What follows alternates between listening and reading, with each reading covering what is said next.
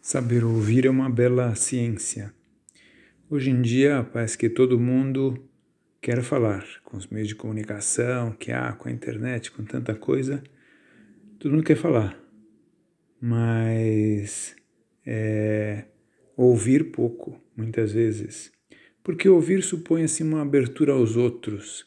É famosa e até clássica a história que se passa com Oscar Wilde que ele, quando na época ele era assim muito famoso é, na Inglaterra, e ele foi convidado para uma festa, para uma senhora da, da sociedade, e ele se deu chegar bem atrasado, sendo que ele sabia que ele era o personagem principal da festa. Então, bastante atrasado mesmo.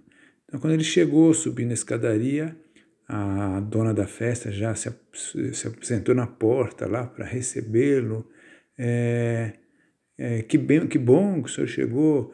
E Oscar Wilde querendo fazer uma espécie de teste, assim. Falou, olha, que acontece que eu é, matei a minha sogra e eu estava agora enterrando, então por isso eu me atrasei um pouco, mas agora eu estou aqui. É isso que é importante, importante que o senhor está aqui, que bom que o senhor chegou. Quer dizer, que ela não estava ouvindo nada, é isso, e é isso que queria testar Oscar Wilde, que as pessoas muitas vezes não ouvem. Então, ouvir supõe abertura aos outros, supõe desejo de enriquecer-se, que eu acho que os outros têm algo a me enriquecer.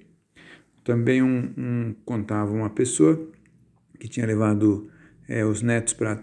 tinha recebido os netos em casa para passar um ou dois dias, aproveitou para levar ao congresso, né, para conhecer, achou que era enriquecedor.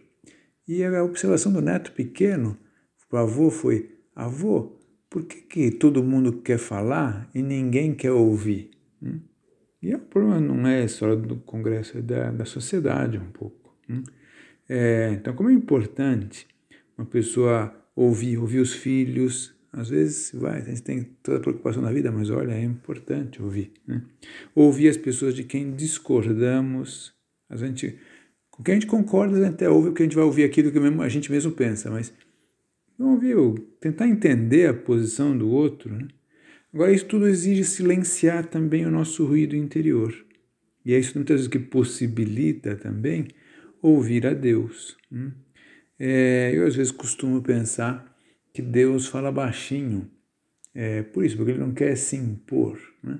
Ele quer que nós tenhamos assim essa sensibilidade para perceber aquilo que Ele quer, quer nos dizer na normalidade na vida, num tempo de oração, mas também nas coisas normais do dia. Deus está nos falando. Que bom seria que também nós tivéssemos essa fineza, esse desejo de ouvi-lo.